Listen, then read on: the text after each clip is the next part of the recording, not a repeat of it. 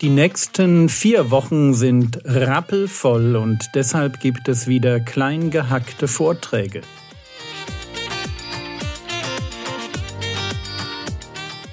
Theologie, die dich im Glauben wachsen lässt, Nachfolge praktisch, dein geistlicher Impuls für den Tag. Mein Name ist Jürgen Fischer und ihr hört die Vorträge zum Titusbrief von der Jugendpfingstfreizeit der Allgäuer Gemeinden. Und dann wird er ganz, ganz arg hart, wenn er sagt, denen man den Mund stopfen muss. Also denen man wirklich einen Riegel vorschieben muss, wo man dafür sorgen muss, dass die nicht weitermachen. Warum? Die ganze Häuser umkehren. So, Häuser, Achtung, Familien und, und umkehren im Sinne von von der christlichen Lehre wegbekehren hin zu einer jüdischen Variante, die aber überhaupt nichts mehr mit dem eigentlichen Glauben zu tun hat. Warum machen die das? Diese Aufsässigen, diese hohlen Schwätzer und Betrüger, indem sie um schändlichen Gewinnes willen lehren, was sich nicht geziemt. Das sind genau die Leute, die sagen, ich lehre etwas, aber ich mache es nicht zum Wohl dessen, den ich da belehre, sondern es geht mir eigentlich um meinen Geldbeutel. Lehre um des Verdienstes willen. Und das ist ein Punkt, wo man ganz, ganz arg vorsichtig sein muss. Paulus ist bereit, an der Stelle auf, auf Bezahlung zu verzichten, damit in den Gemeinden, wo er predigt, nicht der Eindruck entsteht, er wäre genau so einer. Wir dienen nicht als Prediger um des Geldes willen. Ich weiß nicht, was ihr mir für diesen Dienst gebt. Ich werde es auch nie erfahren, weil es läuft auf ein Konto, wo ich keinen blassen Schimmer habe, was da, ein, was da reingeht. Ich weiß es nicht. Ich habe keinen Zugriff auf dieses Konto, kann nichts einsehen. Ich will es nicht wissen. Warum? Weil ich möchte nicht einen Dienst annehmen um des Geldes willen. Ich möchte, wenn ich es wüsste, dann würde man sagen, oh, wenn mich die Gemeinde wieder einlädt, ha, das, ist, das gibt richtig Kohle.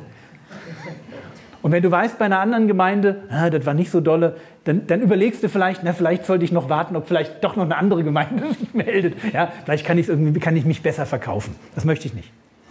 Und es ist ganz wichtig, dass wir an der Stelle vorsichtig sind vor Leuten, wo du den Eindruck hast, die dienen. Und die erste Frage, die kommt, ist, was kriege ich dafür?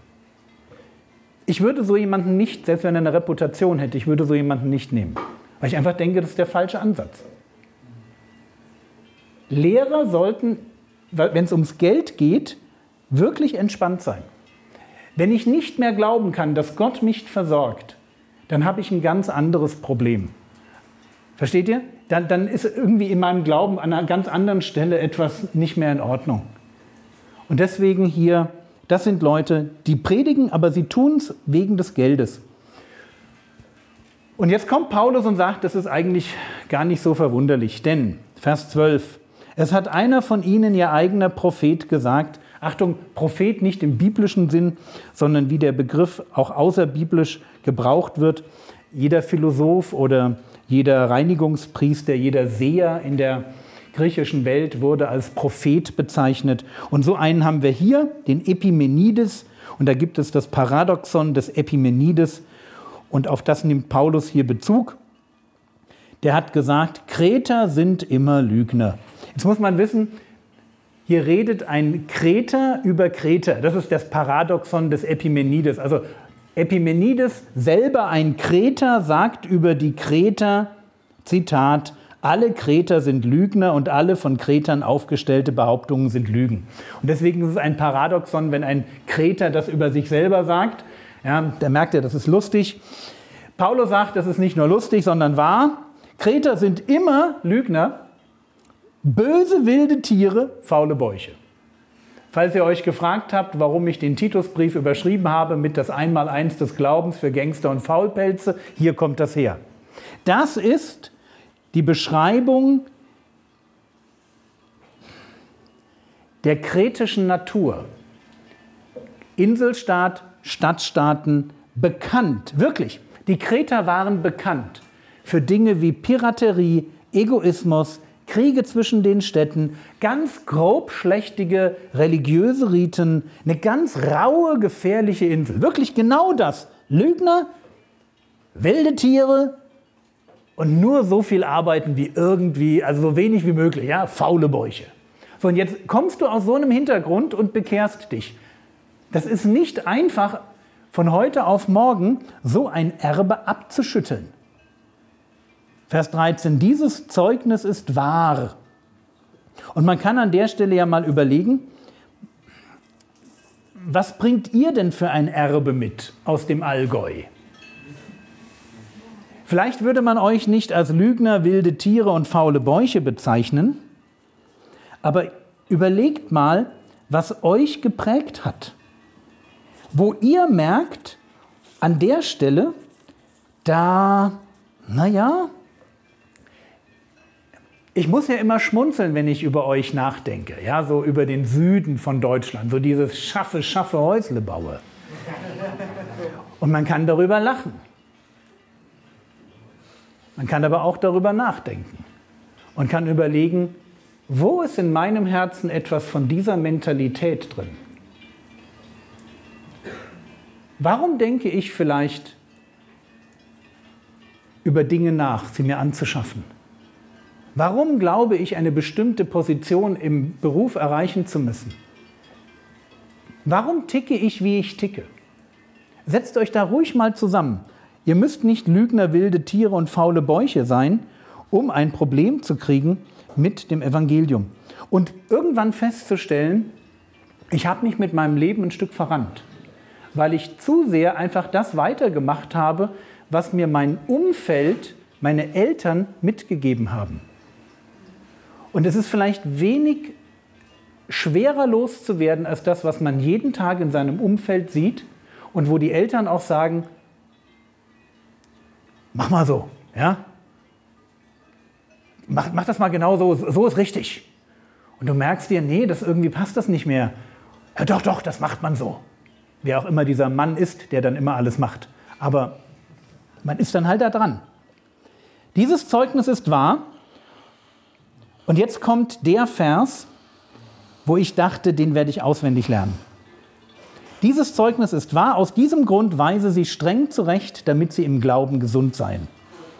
Dieses Wort weise sie streng zurecht, das ist ein starker Begriff, dieses streng zurechtweisen. Es geht hier wirklich darum, Leuten den Mund zu stopfen dafür zu sorgen, dass die argumentativ kein Bein mehr auf den Boden kriegen. Warum? Weise sie. Die Frage ist ein bisschen, wer ist sie?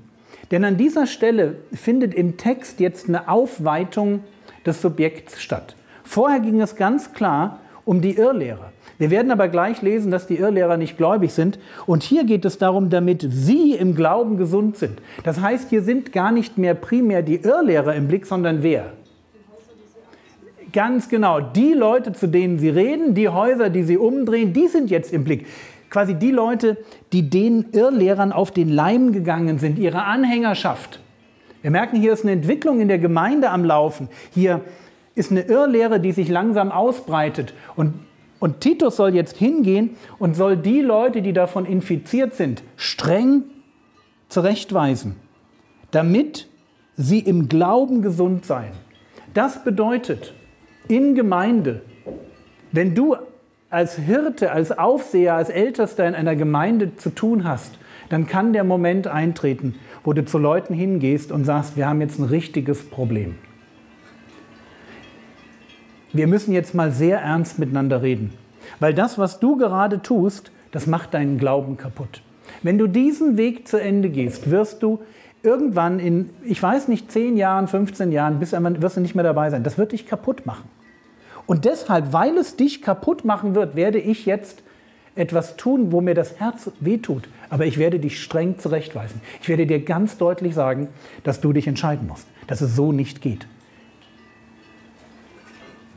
Und ich habe gedacht, okay, der Vers hat mich sehr angesprochen. Er hat mich angesprochen, weil ich merke, das ist das, wo ich als Ältester immer am meisten gezuckt habe. Dieses streng mit Leuten. Also ich kann für Leute Wochen, Monate, Jahre lang beten, das ist überhaupt kein Problem.